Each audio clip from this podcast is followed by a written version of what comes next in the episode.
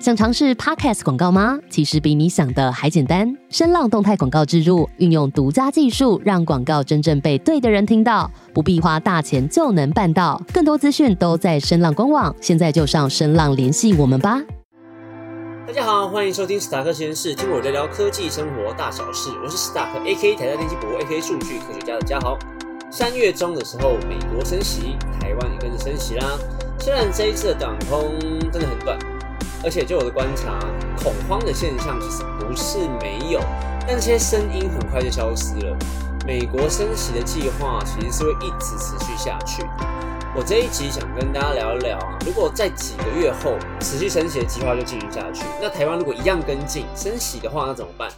大家在这种时局之下，会想要去挑选金融股来当做存股存起来，但是要怎么去挑选金融股呢？嗯。我今天要讨论的东西是比较没有时效性的啦，所以不要把我今天的话题当成时事啊！好，我要开始说喽。先从美国升息的新闻，嗯，旧闻开始说起好了。前阵子最大的消息呀，就是美国 FED 在三月十六号终于准许了三年多以来首次的升息，而且还是希望不破坏经济成长情况下有一个渐进式的升息，所以这一次就是加一码嘛，零点二五个百分点。刚讲过了，有短暂的冲击到了一些可能投资者的信心，但其实这声音一下就没了啦。那他们预计未来呢，今年可能还会有六次到七次左右的升息计划，那每一次可能就是升一码到一点五码左右。反正他们的集体意识非常高啦，对于升息的想法跟趋势是非常有共识的。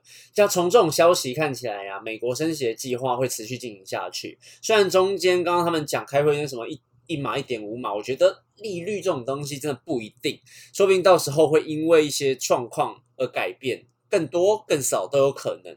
但大家要注意的是，升息的压力跟趋势是不会改变了。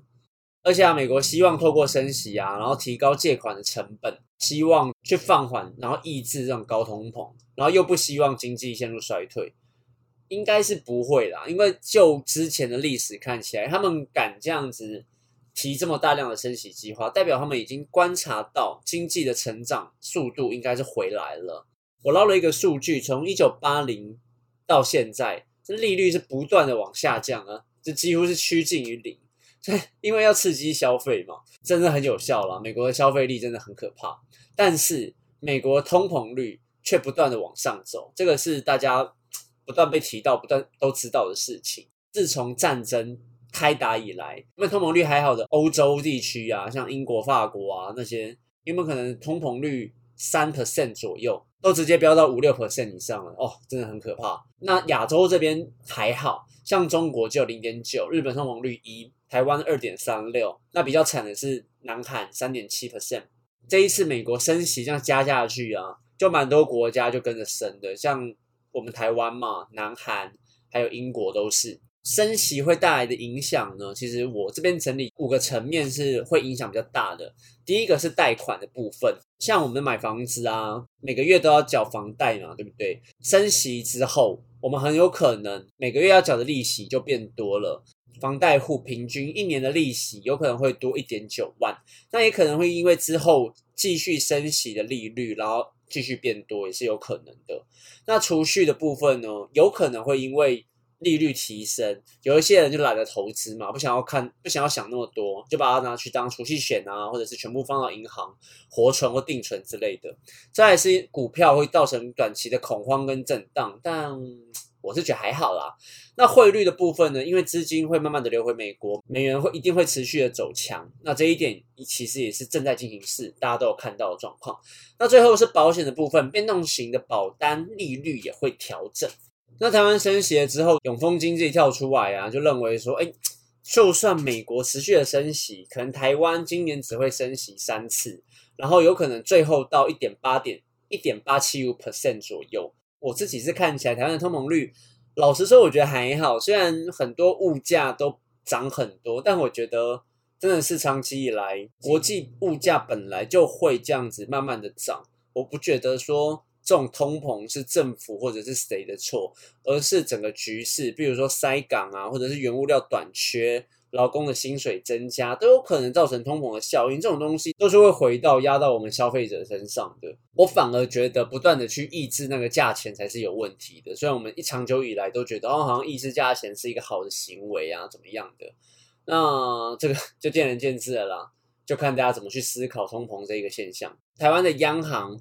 在这一次升息之前，也一直在那边说什么？哎，我们台湾不一定要跟着美国的升息计划走啊，台湾也可以走自己的路。但是美国的升息消息一放出来，我们就不到一天了，半天之后就马上升息了，大家都整个傻眼，好不好？没关系啊，就趋势嘛。虽虽然我们升息了，但因为美元走强的关系，台币贬值，有可能会对我们的某一些高科技贸易是有一个不错的效益。毕竟我们在。疫情之后，台币真的是很强势，所以找逮到机会，真的有可能会去贬值一下，然后让我们，因为我们是出口国嘛，贬值的话，其实是可以赚到更多的钱的。我们刚上述提到了整个美国的升息计划，然后整个现象啊，还有影响的层面在哪里？这个时候啊，常常会有一些股民会跳出来想说，哎。因为既然升息了，那对金融股是有一个还不错的效益呀。那我们是不是要多买一些金融股，当做我们的存股放着就好了？我在这边先提一个观念，就是如果你今天是纯股族，你不是在那边短进短出的，你是有一笔资金是想要放好一阵子的。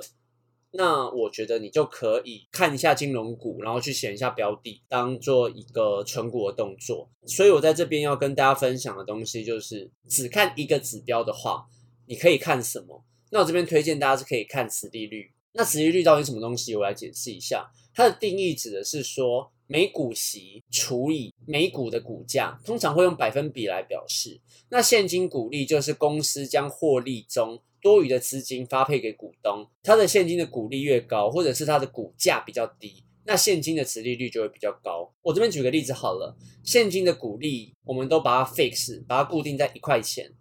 A 股票它的股价是二十块，所以这样计算下来，现金的持利率是五 percent。那另外一家公司 B 公司它的股价是二十五，它也配一块钱，它的现金值利率就是四。那有没有看到？我们都是拿到一块钱。去买现金值利率比较高的五 percent 那一个，我们只要花二十块就可以了。那现金值利率四 percent 的，我们要花二十五块才买得到那张股票。以此类推，如果我们今天把投资的金额放大并且固定的话，投资相同的金额在 A、B 股票身上，值利率比较高的个股，我拿到的利息是会比较多的哦。那近年来呢，银行的定存利率大概在一 percent 左右，美金的定存利率大概二到三 percent 吧。零零五零这几年的值利率大概是落在二到四 percent。大家在用值利率挑选的时候，每个人的标准，像投顾老师啊，或书啊，或坊间网络，你查一些文章或影片，大家讲的数字都不一样。那我认为这个就见仁见智啦，可以参考零零五零，所以你就选一个值利率高于三或四，可能高于四 percent 才是可能是一个比较理想的数字。好，最后统整一下，再跟大家就是宣导那个观念。如果你今天真的是要把一笔钱长期的投入股市，然后想要去拿那种每年的股利股息，只参考一个指标，就是看这个现金值利率就好了。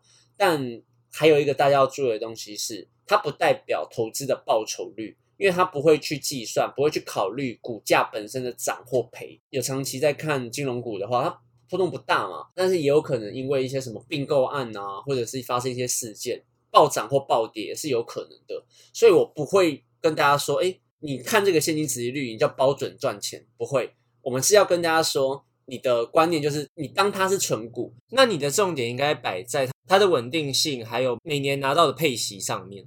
但是如果你是一个嗯很喜欢收集资料啊，或很喜欢听大家分析的人。很多分析师或者是坊间的人，他不会只用一个指标来看，他们也会并入什么股价净值比啊、PB，或者是其他的技术面来看，就一样啊，见仁见智。要注意的东西是，他们并入的那些指标，你们自己知道那是什么意思。今天介绍的殖利率应该是蛮清楚的啦，啊，给大家参考一下。那我也会把到三月中左右的一个 EPS 啊，还有现金殖利率的数值。丢到我们的粉砖还有 FB 给大家看一下，好不好？最后要跟大家分享的东西是，挑选金融股的时候，有些雷不要去踩。为什么会这样讲呢？金融股是一个比较广泛的名词。金融股呢，它大致分成三种，毕竟什么都叫金融股嘛，比如说保险，它也是金融股；银行为主的什么中信金啊、台新金，它也是金融股；证券像元大证券，它也是金融股。